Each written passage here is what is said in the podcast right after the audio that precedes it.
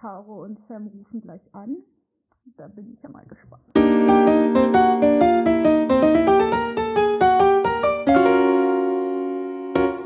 Hallo und herzlich willkommen zu unserem leicht interessanten Wissenschaftspodcast Weihnachtsedition. Hi, ich bin Caro. Das war sehr professionell. Ja, oh, ja. Und wer bist du? Äh, ich bin Sam und ich studiere Heimfahren. Oh ja. Yay. Sam fährt heute nach Hause. Und Caro, was studierst du? Ich studiere Physik in den Niederlanden. Heute haben wir einen ganz besonderen Gast, der erste Gast in der Geschichte von Mildly Interesting. Willst du dich kurz vorstellen? Moin, moin, ich bin Janina. Und äh, ja, ich würde gern noch studieren, aber ja, weiß nicht, irgendwie fühlt sich mein Leben an wie ein permanentes Studium. Mhm. Aber ich bin Wissenschaftlerin am STESI in Hamburg, am Deutschen Elektronensynchrotron. Ja. Ja, und wir haben uns auf eine ziemlich komische Art kennengelernt. Wie ich jetzt schon bestimmt tausendmal erwähnt habe, habe in diesem Podcast. Ich war ja mal zu Gast in einem Podcast namens Good Vibes Only und dann hat sie in die Kommentare geschrieben so, hey, ich, was hast du geschrieben? Irgendwie so, äh, dass du am DESI arbeitest und ich habe mich ja mal dafür ein Praktikum geworben und falls ich noch Fragen habe, konnte ich dir sch Ja. schreiben. Sehr nett. Ja, genau. Ja, Das genau. kla- ich kenne ja, ich habe ja schon viel mehr von dir gehört durch den Podcast als du von mir. Stimmt, was ja. vielleicht ein bisschen komisch ist, aber auch ganz lustig. Ja, ja, so ging es mir aber auch mit denen, als ich hier zu Gast war bei Good Vibes Only. Bei Hazel Brugger und Thomas Spitzer war es so voll komisch, weil sie haben mir so Sachen erzählt, wo ich mir so dachte, ja, das weiß ich schon. so, ja, auf jeden Fall eine schräge Art, jemanden kennenzulernen, aber wir freuen uns umso mehr, dass du es geschafft hast, hier noch zu kommen. Ich habe ich hab gehört, du bist sehr äh, beschäftigt im Moment. Da würde ich auch direkt mit einsteigen. Was machst du denn so? Warum bist du so beschäftigt in letzter Zeit? Ja, im Moment habt ihr auch davon gehört, dass wir die Corona-Pandemie haben. Ach, und nee. wir als, ja, Meine Güte, wirklich? ja, doch, der Hammer. Und wir versuchen sogar was dagegen zu machen. Ich meine, wir forschen selber, ja, eben. Äh, wir forschen nicht an Impfstoffen, das machen andere, aber wir versuchen Medikamente zu finden, dass falls nämlich, äh, wenn immer noch nicht Leute alle durchgeimpft sind, dass wir zumindest noch was anderes haben und vielleicht auch in Zukunft, wenn der Virus mutiert, dass wir da auch noch andere Waffen haben, um das Virus dann bekämpfen zu können, dass wir nicht die ganze Zeit wieder im Lockdown Weihnachten feiern müssen. Mhm. Und was Mhm. wir nämlich versuchen ist, wir benutzen Medikamente, die es schon gibt, also die schon zugelassen sind für andere äh, Krankheiten als Behandlung. Äh, die versuchen wir nämlich zu testen, ob die nämlich mit Virusproteinen interagieren. Mhm. Und das machen wir nämlich an dem Teilchenbeschleuniger, in diesem Synchrotron. Äh, ja, Teilchenbeschleuniger. So Ja. cool. Ja. Und da ähm, testen wir nämlich, ob äh, diese Wirkstoffe an diese Virusproteine äh, binden. Und zwar machen wir das mit Röntgenkristallographie. Mhm. Ja, Röntgenkristallographie. Ja, du hattest mir geschrieben, deine Schwerpunkte sind Methodenentwicklung in der Kristallographie, oder? Ja? Ja. wa- Was ist das? Äh, was Methodenentwicklung ist oder Kristallographie. Aber ich kann ja mal kurz erklären, was, so, Christ- was wir da eigentlich machen. Ja, Ja. genau, das meine ich. Ich hatte nämlich sogar in eure Podcasts, also ein bisschen mal reingehört, weil so viel Zeit habe ich gerade nicht. Ja, aber, äh, ich finde das echt toll, wie ihr das erklärt. Aber ihr hattet natürlich schon was über Proteine erzählt. Ja, Und genau. Caro hat das so richtig abgefeiert, was ich total cool fand. Ja. AlphaFold, richtig cool. Und da hat es ja schon was über äh, AlphaFold und sowas erklärt und dass ja ähm, diese AlphaFold dann auch die äh, Röntgenstrukturen von Proteinen benutzt. Das ist im Prinzip eine Art und Weise, wie wir so diese kleinen Proteine sichtbar machen können. Also wir können, wir haben einfach kein Mikroskop, wo wir so reinzoomen können und Mhm. uns in die Zelle dann wirklich so weit reinzoomen können, dass wir eben diese einzelnen kleinen Arbeitstiere, diese Proteine sehen können. Mhm. Äh, und deswegen mussten wir uns eben was anderes einfallen lassen. Und das ist diese Röntgenkristallographie, wo wir dann Proteine dazu zwingen, sozusagen Kristalle zu bilden. Also so kann man sich so vorstellen, wenn so die einzelnen Proteine so Ziegelsteine sind Und äh, du kannst die aber so ungeordnet gar nicht messen. Du musst die in so einen geordneten Status bringen. Da musst, musst du erstmal so ein Haus draus bauen, bis du das dann wirklich, bis da was siehst. So ähnlich ist das mit der Kristallographie dann, dass du versuchst, die einzelnen Proteine in so einen Block zu, zu bringen und das ist dann eben dieser Kristall. Und diese Kristalle, die können wir dann mit Röntgenstrahlen beschießen, die von dem Synchrotron ähm, äh, generiert werden. Und ähm, das sieht dann so aus, dass wir diese kleinen Kristalle in so Probenhalter bringen, da dann die Röntgenstrahlen drauf schießen und, und uns das Streumuster angucken. Und aus dem Streumuster können wir dann sozusagen berechnen, wie die Struktur aussieht. Eigentlich berechnen wir, wie sich die Elektronen verteilen in so einem mhm. Protein. Und dann machen wir so schöne, hübsche Modelle draus. Mhm. Und dann können wir eben äh, in diesem Modell sehen, wie dieses Protein aussieht und wie es dann unter Umständen auch mit einem äh, potenziellen Wirkstoff eben interagiert. Und das machen wir gerade. Wir haben ewig viele Wirkstoffe genommen, also Repurposing Libraries heißt das, haben die auf die Proteine draufgegeben und gucken uns dann sozusagen bildlich an, am Ende, ob da quasi eine Wechselwirkung stattfindet, weil wenn, dann ist es sehr wahrscheinlich, dass das dann auch gegen das Virus wirkt, weil nämlich diese Proteine, die wir nehmen, das sind Schnittstellen sozusagen für den, für den Erreger, die braucht der und wenn wir die sozusagen total outnoggen mit so einem Wirkstoff, dann ist wahrscheinlich auch der Erreger kaputt. Das ist sehr cool. Ja, das wir sind sehr beeindruckt. Ich habe ein bisschen geguckt, was sonst noch so von dir im Internet gibt, beziehungsweise an Forschung. Äh, ich habe nur die Abstracts gelesen, muss ich ganz ehrlich zugeben. Aber ähm, da war auch viel mit Malaria praktisch dasselbe. Also irgendwie, da wurden Sachen dazu gebunden und dann angeguckt, richtig? Ja, genau, das gleiche. Ja, richtig, super, hast gut verstanden. Ja, ähm, das habe ich in meiner Doktorarbeit ähm, gemacht, die ich damals in, in Schweden, in Lund geschrieben habe, zum Thema Malaria, wo wir uns auch ein Enzym herausgenommen haben aus diesem Malaria-Erreger und geguckt haben, wie kann man da sozusagen einen Wirkstoff designen. Oh. Weil, ja. Das ist noch cooler. ja, kommt drauf an eben für, für was. Also wenn wir einfach noch keinen Anhaltspunkt haben, dann versuchen wir das eben so zu machen, dass wir versuchen zu verstehen, wie funktioniert dieses Enzym und was ja ein Protein ist, aber da würde ich dann auf Karos äh, Proteinfolge verweisen, die das wunderschön erklärt hat. Dankeschön. Ja, Folge 16, also die letzte Folge. genau. Ja, und äh, da haben wir eben viele Strukturuntersuchungen gemacht von, äh, von eben diesem Malaria-Enzym und eben geguckt, was für chemikalische Building Blocks, nennen wir das, eben daran binden und wie wir die so zusammenbringen können, dass es dann richtig potenzieller Wirkstoff wird.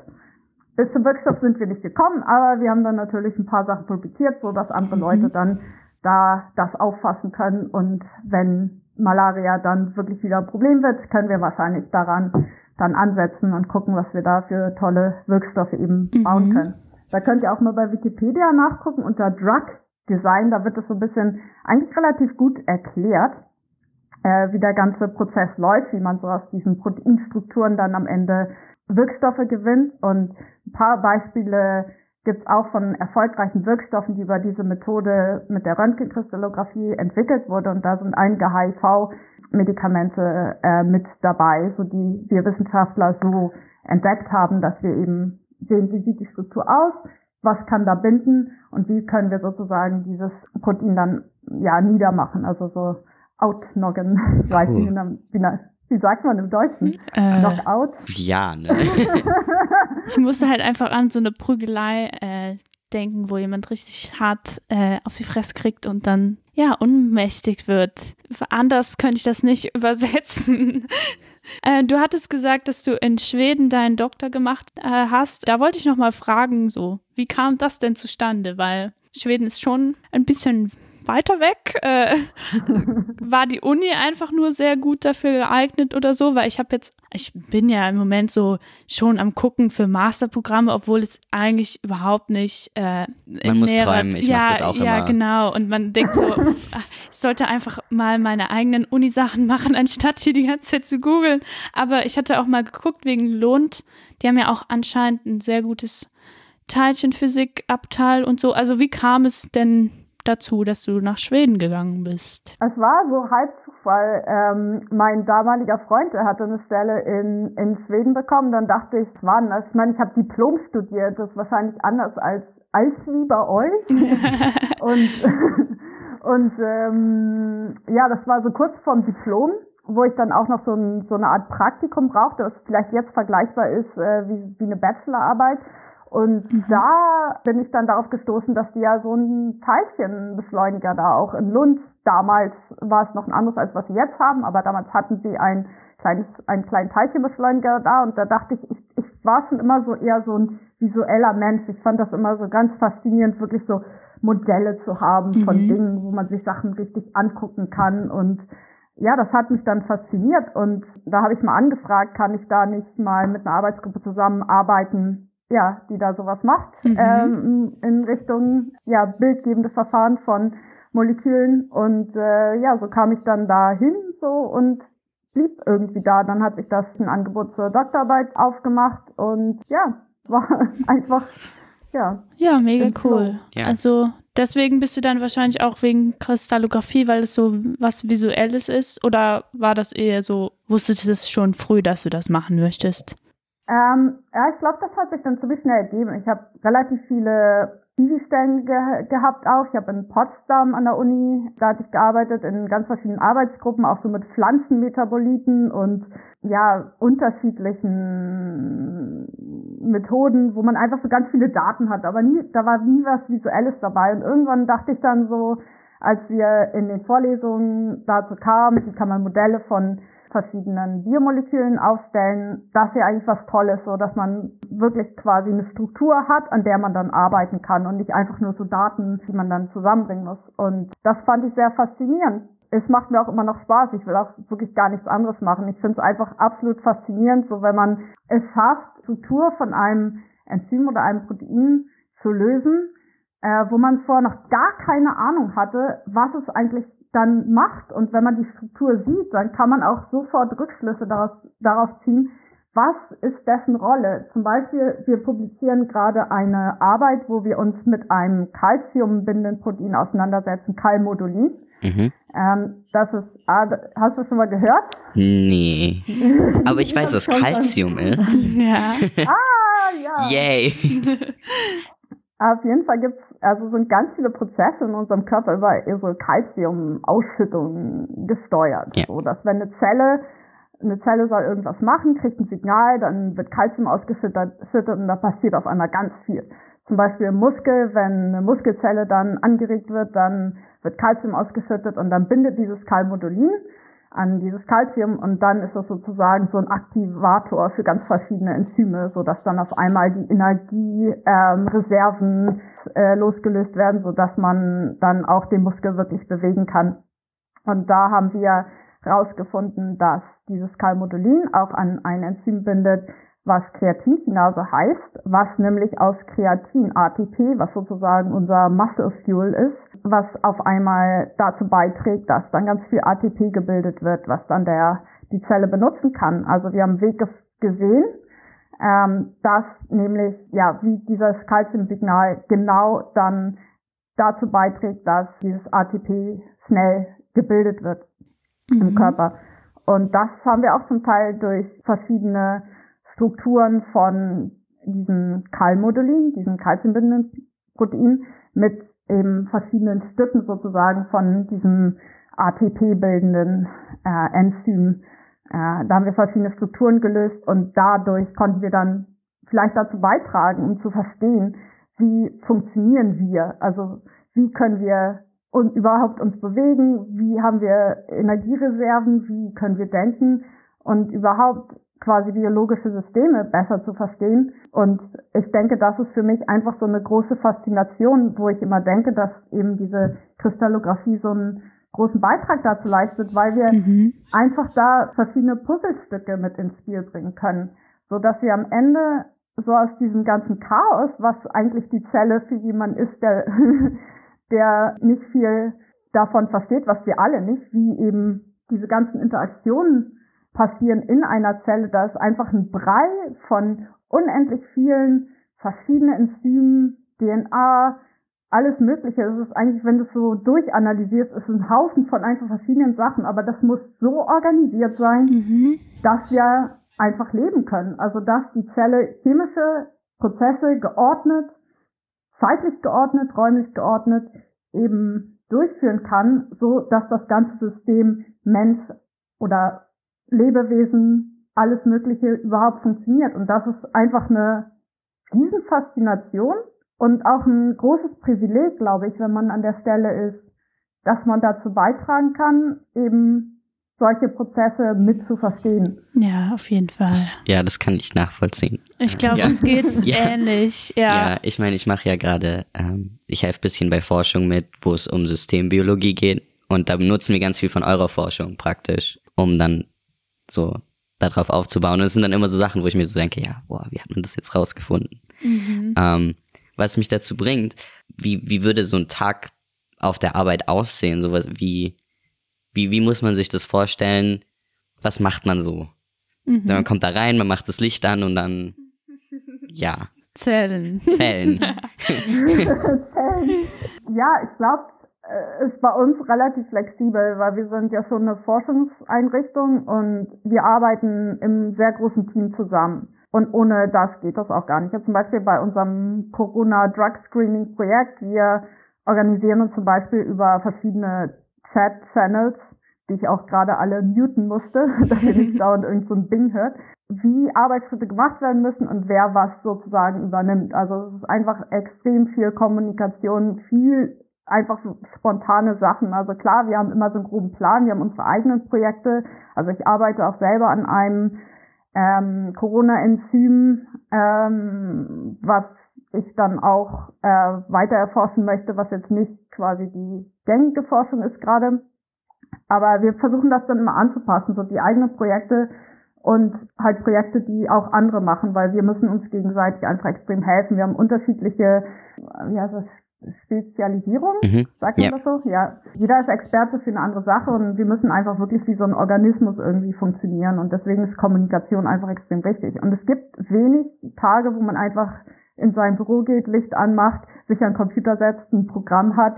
Es ist dann einfach so, so, oh, hier im Labor, da ist, läuft gerade etwas aus, kann das jemand mal äh, reparieren, wir müssen das installieren, wir machen diese Messung, wir brauchen hier Hilfe, jemand muss die Daten analysieren. Also es ist einfach äh, so ein halb organisiertes Chaos die ganze Zeit. Mhm. Ich finde, das ist irgendwie ein cooler Gedanke, dass sich irgendwie alle gegenseitig helfen, weil so, ich finde, das ist so eigentlich die Grundidee von Wissenschaft, dass alle so zusammenarbeiten und dann kommt man zu, ich finde das cool. Okay, sorry. Ja. Ja, aber das ist genau das, das Ding, was es halt, ich glaube, also ich war auch in anderen Situationen in meiner Forschung, wo ich Sachen eher selber durchgezogen habe und ich fand es sehr uncool, weil das einfach sehr belastend ist, viel zu viel, man ist nicht effektiv genug, äh, man ist einfach nur ein Teil wirklich von so einem großen Komplex und was ich einfach schön finde, ist, wenn man halt so eine, so gar keine Hierarchien braucht, klare Arbeit, natürlich jeder hat ist es halt klar, wer was macht. Da gibt es natürlich schon automatische Hierarchien. Aber was einfach schön ist, so wenn, wenn man sich einfach wirklich so als so ein Teil des Ganzen sehen kann Mhm. in so einem Team. Und ich denke gerade bei diesen Corona-Projekten, weil das einfach so überwältigend ist, weil wir so viele Leute brauchen, weil wir so viel Sc Screening machen, also so viele Kristalle testen, das kann kein Mensch alleine. Die haben gerade ein Paper, da war ich noch nicht mit in der Arbeitsgruppe, die haben gerade ein Paper äh, in Science in, in, im Review, also es kann es ist eine Oh. gute Chance, dass das ja, Science. Oh, okay. wo die 102 Autoren haben. Oh, Oh. Gott. Ja, krass. Heftig. Also genau, da kannst du dir mal vorstellen, wie das, wie das ist. Also wie, wie krass Leute eben zusammenarbeiten müssen, um, um einfach sowas dann ja auf die Beine stellen zu können. Und am Ende haben die da in einem vorherigen Corona-Screening-Projekt verschiedene Wirkstoffe gefunden, die eine gute Chance haben, dass wir die benutzen können in Zukunft gegen Corona. wow, Mhm. das ist sehr cool. Ich finde es auch äh, krass, wenn man so darüber nachdenkt, dass so von Wissenschaftlern immer, eher immer so gedacht wird, jetzt mal so plump gesagt, sie sind alle so, so antisozial oder irgendwie so. Also das ist ja schon ein, ein Klischee und das hat ja eigentlich dann in den meisten Fällen nichts mit der wirklichen Arbeitsweise, ja, hat es nichts damit zu tun, weil man schon oft in so Gruppen arbeitet und so. Da wollte ich auch noch fragen, und zwar habe ich mich so gefragt, ich glaube, das hast du mir mal geschrieben oder irgendwo kommentiert, dass äh, wie man so als Proteinkristallographin wahrgenommen wird, so von wegen, dass halt viele Leute im Alltag vielleicht nicht verstehen, was das ist und man ist einfach eine also wird so wahrgenommen, ich glaube, du hattest geschrieben, eine Esoterikerin, die versucht, schwarze Löcher zu erzeugen oder so. ja, wollte ich fragen, wie das bei dir so ist, weil ich glaube, so bei mir ist es so, die Hauptreaktion, wenn ich so sage, ich studiere Physik, dann ist es entweder so, entweder sind die Leute so richtig eingeschüchtert, weil sie nicht so gute Erfahrungen im Physikunterricht hatten und dann so richtig so, was, du kannst das? So. Oder sie sind halt einfach, denken so, boah, das ist ja mega langweilig.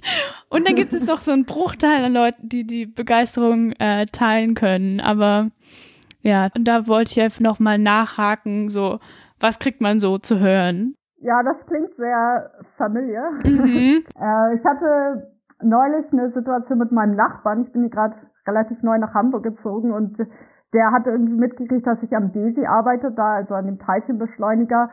Und dann meinte er, ja, ihr habt ja bestimmt ein schwarzes Loch schon ja, erzeugt, genau. aber das wird ja alles geheim gehalten, was? Ja. Aber ja, das ist natürlich erstmal so, so quasi so ein bisschen so dieses, ja, ihr Wissenschaftler, ihr macht da so ganz komische, ganz gefährliche Sachen. Mhm. Und dann auf der anderen Seite natürlich, weil, ja, ich, wenn mich jemand fragt, was ich mache, man weiß ja schon fast gar nicht, oder ich weiß zumindest immer nicht, wo ich ansetzen soll, weil ich bin Proteinkristallograph ich glaube, damit kann man nicht viel anfangen. Ich hatte schon mal eine Situation, wo ich einen Freund dann erzählte, ja, ich finde das immer so schwierig. Allein schon, wenn ich Protein sage, wissen Leute eben nicht mal, was das ist. Und da meinte er dann Hühnchen. Und ich meinte, wie Hühnchen? Ja, Protein ist Hühnchen. Und dann ja, Protein. Ja, genau. Ja, mein, mein, mein Mitbewohner hat immer, immer gesagt, ähm, wenn er aus dem Gym kommt, äh, dass er jetzt Protein isst und das war dann halt Hühnchen. So, so weit ging das dann. ich jetzt gar nicht angegriffen. Ja. Aber du weißt ja, was ein Protein ist, hoffentlich. Ja, gerade so. Ja. ja, krass. Aber das, also meine Welt besteht quasi die ganze Zeit eben so aus mhm. quasi Protein, DNA und so den Bestandteilen von Zellen. So, das ist, glaube ich, das, worüber ich einen großen Teil von, von meinem Tag drüber nachdenke. Also für mich ist es einfach so, dass ich schon gar nicht mehr verstehen kann, dass Leute das gar nicht verstehen können. Ja, ja. Das passiert ne? Caro die ganze Zeit.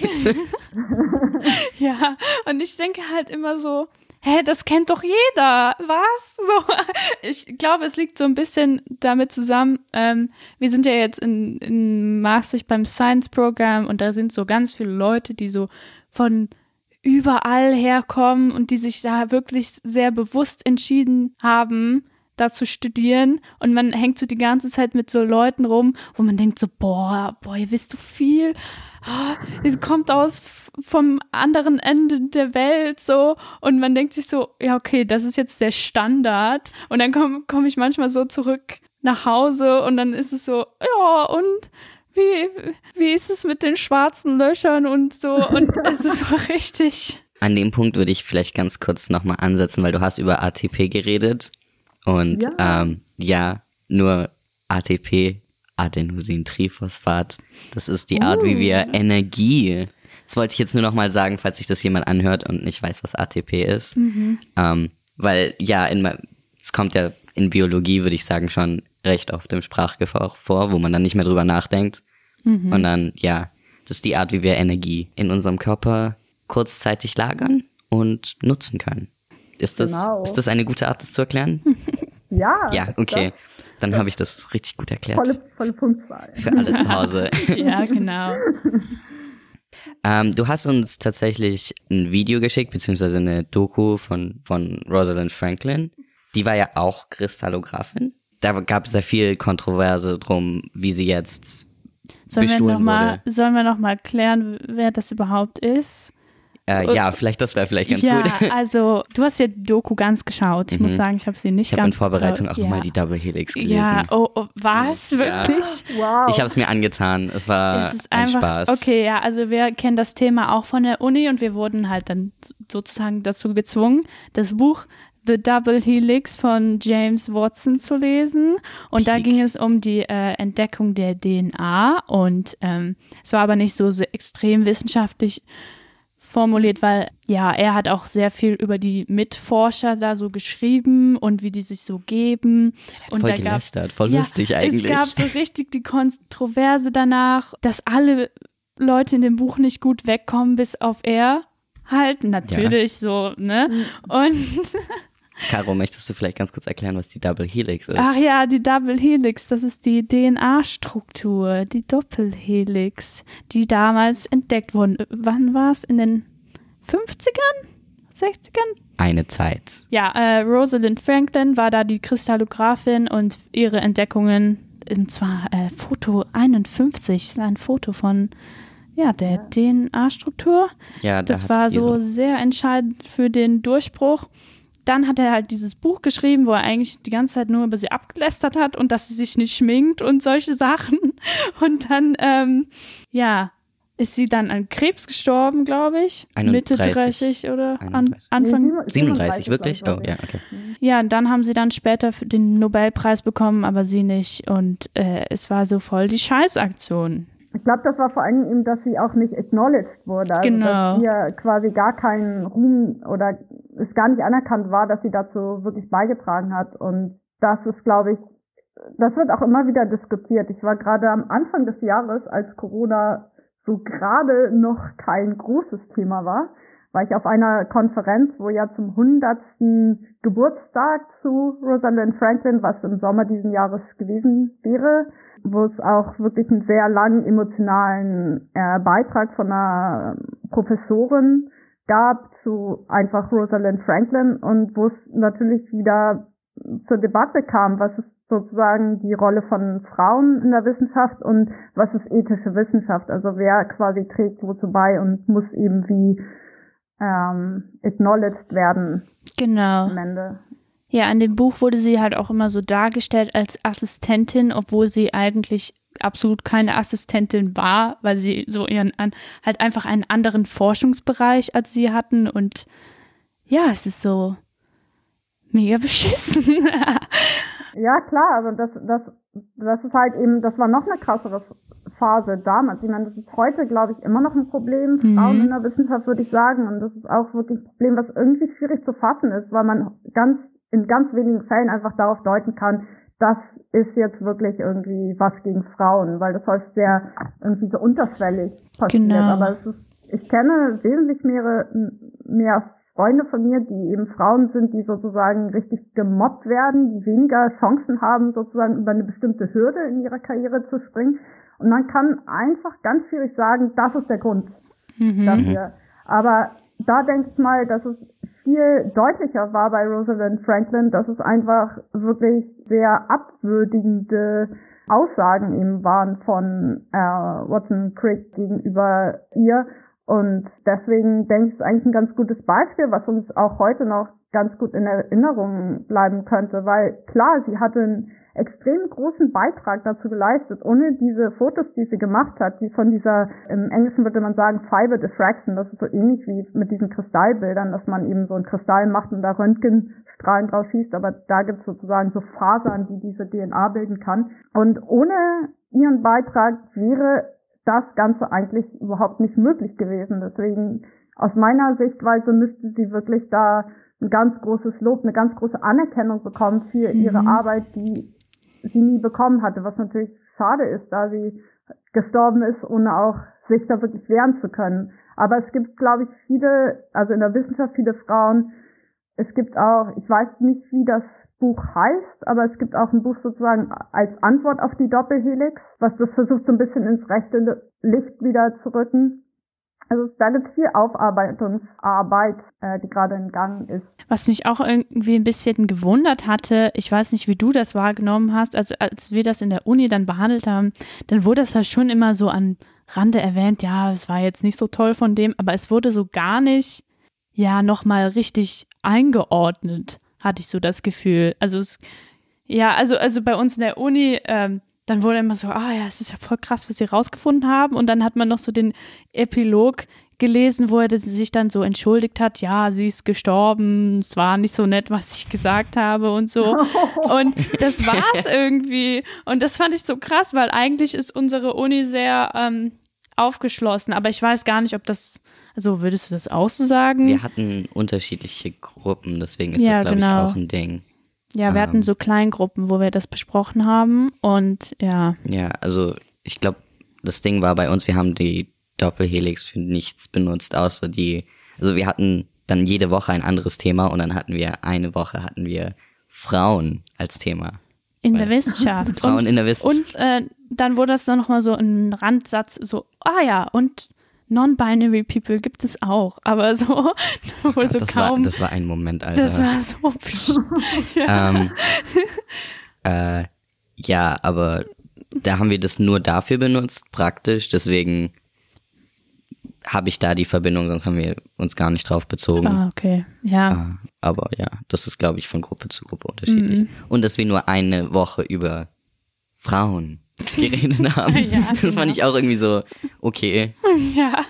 Was man auch in äh, dem Ding gesehen hat, war, das ging ja auch um dieses Foto 51 oder Photo 51. Mhm. Und das ist ja dieses, ich weiß nicht, ich finde, das sieht man fast überall, das ist ja dieses X. Ähm, Ja. Und die haben dann erzählt, dass man jetzt äh, tatsächlich keine Bilder mehr kriegt, sondern der Computer das für einen macht. Macht bei euch das auch der Computer? Oder kriegt ihr auch noch solche Bilder, die ihr dann so analysieren müsst bei Hand? Doch, also es ist echt eine gute Frage. Also ja, wir kriegen diese Bilder. Äh, und Uff. also ja, also es ist, das ist auch enorm, was für, ein, für eine was für eine Datenmenge wir immer Mhm. aufnehmen, weil alles auf diese Bilder, auf diese Streubilder eben ähm, auf denen basiert. Und jedes ähm, Streuexperiment, da hast du eben so einen Detektor und äh, die werden natürlich immer besser und also ich glaube, damals hätten die sich nie träumen lassen, dass es wirklich so ist, wie wir das jetzt haben, dass wir tausende von Bildern pro, ähm, pro Minute aufnehmen können. Aber die werden dann sofort sozusagen an ein Computerprogramm weitergegeben, der die dann sozusagen für uns auswertet. Also da ist eben ganz viel Berechnerei dahinter, also was dann am Ende äh, ja, da haben halt ein Teil der Arbeit dann Watson Crick übernommen, dass sie quasi aus diesen Streubildern dann versucht haben, ein Modell zu bauen. Sowas in der Art machen wir auch.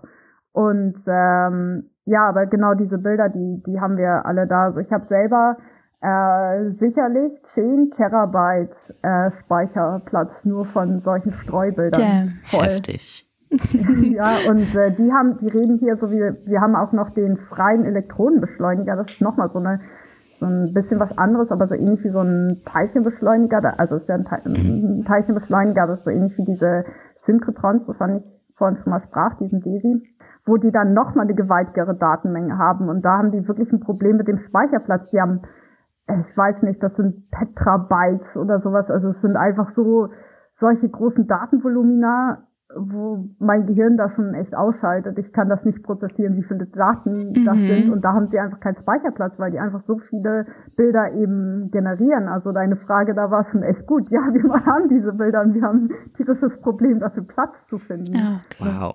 Ähm, also wir hatten ja letzte Folge ein bisschen über AlphaFold geredet. Das ist ja die AI, die so das schon im Vorhinein sozusagen prophezeit, was rauskommen könnte. Wie spielt es da mit rein? Also werde das, wird, wird das irgendwie deine Arbeit beeinflussen oder mm, Das ist, ja, das ist echt voll eine gute, eine gute Frage, Caro, ähm, weil ich denke so ein bisschen so, dass dieser AlphaFold ähm, äh, Erfolg absolut gehypt ist in einer gewissen Art und Weise. Klar, es ist für uns schon ein Vorteil, dass wir so generell so Proteinstrukturen vorhersagen können mhm. mittlerweile, aber man muss auch verstehen, dass das nur möglich war, dieser Erfolg von AlphaFold, weil wir eine ziemlich geile Datenbank haben und da könnt ihr auch mal im Internet nachgucken, Pro Proteindatenbank, auf Englisch äh, wäre das äh, Protein Database PDB. Da gibt's eine Datenbank, die wir uns alle angucken können, die ist öffentlich zugänglich. Da laden wir Wissenschaftler unsere äh, Kristallographie-Daten hoch Und dann sieht man so Modelle eben, so, die man sich angucken kann. Und diese Datenbank, das ist sozusagen ein super Testset für diese künstliche Intelligenz basierende Methoden, was AlphaFold ja ist, die einfach nur quasi diese Datenbank durchscannen und dann sozusagen so ein Match machen, so wie das ist halt diese diese Sequenz von Proteinen. Da würde ich dann nochmal auf deine Folge, Karos, äh, verweisen, Nummer 16, weil das hast du schon erklärt. Da gibt es halt so eine Primärstruktur, also einfach nur so eine Sequenz von Aminosäuren und dann gibt es eben das Bild dazu sozusagen. Und dann lernt zum Beispiel dieser AlphaFold-Algorithmus, so dass die Sequenz das ist das Bild. Und das ist einfach Lernen. Ähm, mhm. Und Google hat das halt ziemlich, ähm, ziemlich, also gut auch ausgenutzt. Also nicht im Sinne von, wir, oh, die haben das ausgenutzt, also die haben das halt angewendet und eben sozusagen eben diesen, die, diesen, dieses Programm darauf trainiert, so dass es das immer erkennen kann, dass es da Muster erkennt, die wir selber mit dem Auge nicht so erkennen. Ah, okay. Und das ist quasi der Hintergrund. Aber ohne diese Datenbank, und das ist für mich ein bisschen so eine Analogie auch zu diesem äh, Picture 51, ohne diese Datenbank wäre der Erfolg gar nicht möglich, weil es ist eine super organisierte Datenbank. Das sind tausendfach geprüfte Daten, die wir da hochladen. Das sind nicht nur wir, die die Daten schon mal prüfen und unsere Kollegen. Das sind dann auch nochmal Leute, die in dieser Datenbank arbeiten, die sich die Daten ganz genau angucken. Und jetzt halt in den Medien sieht das nur so aus, als ob es quasi der Erfolg von AlphaFold ist und dass das quasi Magie ist und die haben es gelöst. Aber verschiedene Gruppen haben auch ähnliche Algorithmen schon rausgebracht. Die haben nur natürlich nicht die Kapazitäten wie Google. Die haben nicht das Geld, die haben nicht die Kapazitäten. Und Google war einfach wesentlich schneller. Und es war auch absehbar eigentlich, dass so ein Erfolg jetzt kommt. Weil es einfach so ein klassisches Beispiel ist, wo eben künstliche Intelligenz gut angewandt werden kann. Das Ding ist, was uns, weswegen uns das nicht so sehr betrifft, ist, weil wir einfach viel zu wenig verstehen, wie Proteine funktionieren es ist quasi so, als ob du nur irgendwie ein Bild vom Skelett von einem Vogel hast und da musst du verstehen, was frisst der Vogel, wie vermehrt er sich, was macht er überhaupt. Also so in der Art und Weise ist es. Also wir haben jetzt sozusagen so ein Skelett, was wir immer uns dann angucken können, aber viel darum verstehen können wir nicht. Deswegen sind unsere Arbeiten einfach wichtig. Und wir können zum Beispiel nicht über künstliche Intelligenz irgendeinen Wirkstoff für Corona vorhersagen kann man vielleicht in der Zukunft machen, weil wir jetzt extrem viele Daten sammeln, wie eben ein Protein mit anderen Wirkstoffen interagiert. Und wenn wir es schaffen, eine gute Datenbank da aufzubauen, wo ich denke, dass das wirklich in Zukunft sinnvoll ist, dann kann eine künstliche Intelligenz irgendwann auf diese Datenbank draufgreifen, da diese Matches machen, lernen, was passt zu wem und dann haben wir da vielleicht auch nochmal einen riesen Fortschritt. Aber wie ich halt Dinge immer sehe, das ist halt klar wird was hier gehypt und da gehypt, einfach weil es einfach ist, weil es äh, ist, wie die Welt im Moment funktioniert. Du willst was Einfaches haben, du willst Sachen auf so einen, auf so einen kleinen Nenner bringen. Und deswegen ist es jetzt einfach, wie, gesagt, ein Hype. Und klar, es ist ein Fortschritt, aber es ist quasi, man muss es eben auch im Kontext sehen. Und die wirklich interessanten biologischen Fragestellungen, da wissen wir einfach so wenig immer noch. Wir wissen nicht, wie Dinge interagieren in der Zelle. Wir wissen einfach nicht, wie viele Mechanismen vom Leben funktionieren. Und das ist eben was, wo, glaube ich, die Forschung im Moment eher hingeht, dass wir da mehr Daten sammeln, dass wir auch andere Sachen in Zukunft vorhersagen können, wie Wirkstoffe zum Beispiel. Ist es ein bisschen eine Angst, dass kleinere Projekte und Arbeiten irgendwann übersehen werden, weil Firmen von diesen Datenbanken großen Profit machen können mit Lösungen, die schneller aussehen, weil sie eben ohne jetzt Credit zu geben, diese Daten nutzen, beziehungsweise sich als einfache Lösung darstellen, ohne die Hintergründe darzustellen? Fragezeichen. Ja. ja. was, was kann man da machen? Also was ist da die Hoffnung für die Zukunft? Äh, ich hoffe einfach, dass eben die Geldgeber, mhm. häufig die öffentliche Hand, dass wir genug Leute da haben, die differenzierter denken.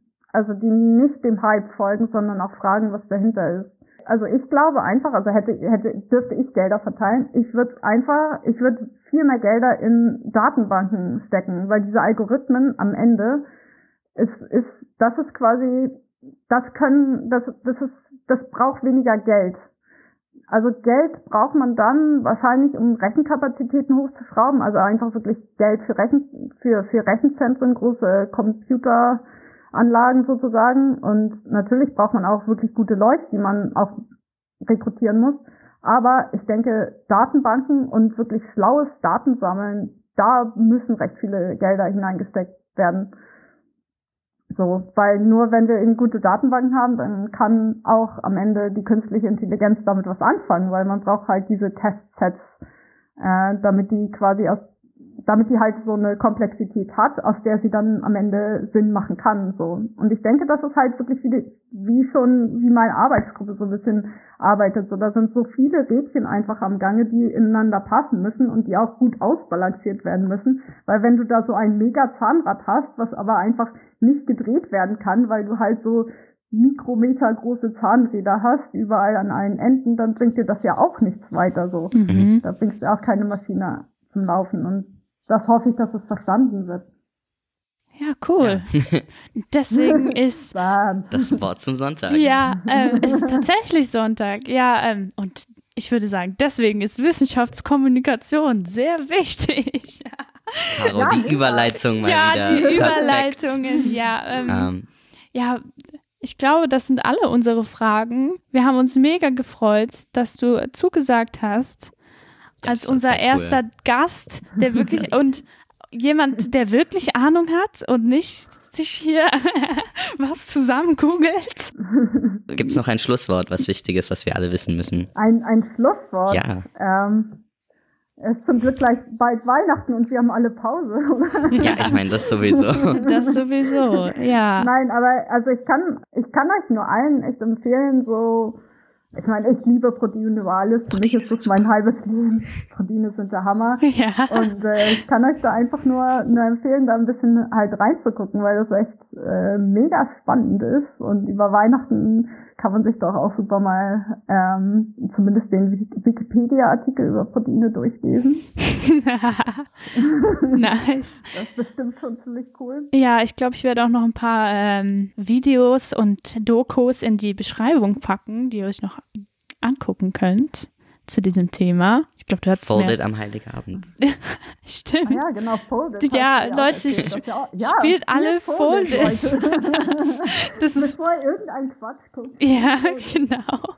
Ich, ich habe manchmal so das Gefühl, das ist so die, die größte Werbung für die so Folded Leute. Ja, ähm, ja, sonst. Ja, dann wären wir, glaube ich, durch. Wären wir fertig. Wir haben heute sehr viel gelernt über Kristallographie. Vielen, vielen lieben Dank für deine Anwesenheit und dass du es noch geschafft hast. Und ja, ja. sonst würde ich mich ja. verabschieden. Ah, ich kann euch noch meinen Weihnachtsbaum zeigen. Das oh ja. die Leute ja nicht. Da hängen so Proteine dran. Ja. Echt? wirklich? Ja, oh. Yes. Wie cool. Das ist der einzige ja, Christmas Tree without balls. ich weiß, es wird immer schlechter, aber ich, ich habe das mega gefeiert hier, diese, ja. Das ist wirklich Wenn so. wir den jetzt loben, wir, krieg, kriegen wir einen Schnaps. ich habe ich hab schon ja, Karos klar. Christbaum gelobt, ich habe keinen Schnaps gekriegt, das ist, das ja, ist eine Schande. Ja, bei uns hängt noch nicht mal ja, was dran. Ich kann dir einen virtuellen Schnaps ja. nee, ich, ich finde nur Christbaum loben die Tradition irgendwie so lustig, dass das jetzt immer in meinem Kopf drin ist. Ja, das ist aber auch so Protein-Weihnachtsbehänge, äh, das ist wirklich das das ist so typisch Wissenschaft. Ja, das ist wahr. Ich finde es richtig ich cool. Auch ein bisschen so dieses Fremdschämen über mich selber. man muss das, man muss also das ausleben. Ja, yeah, also ich bin da voll dabei. Ja, und das Geilste ist noch, dass nämlich, wenn ich auf den äh, Weihnachtsbaum gucke, dahinter, also ich lebe ja hier so im, im, in der Nähe von dem Filmvertrauen, hier sind natürlich wahnsinnig viele Nerds einfach so drüber, die irgendwelche komischen Installationen machen. Ja. Und der Nachbar gegenüber, der hat so eine Disco-Kugel aufgehängt, die er bestrahlt und das sieht dann so aus wie diese Protein-Röntgenstreuung. Also das, was ich sowieso schon immer sehe. Und wenn ich auf meiner Couch sitze, da sehe ich dann sozusagen dann diesen, mal erst mein Weihnachtsbaum und dahinter dann diese Streuung. Es ist einfach so abartig nerdig. Das ist so typisch. Das ist so. Das ist unsere Zukunft. Ich das ist dir finde es einfach ne? schön, dass es sich so, also das ist nicht nur Maastricht, es ist einfach die ganze Wissenschaft-Community ist so, naja. Lebe dein Nerd. Ich glaube, das ist das. Ja, das ist das Schlusswort von schöne. Schlusswort. Ja, gut, Ja. dann kommt, also wir bringen diese Folge ja am Weihnachten raus. Äh, am Uh. 24. Ja, du bist unser Weihnachtsspecial. Falls ihr es feiert, frohe Weihnachten. Rohe, billige Schokolade am 25. Das war das Wort zum Sonntags und wir verabschieden uns. Vielen Dank. Macht's gut.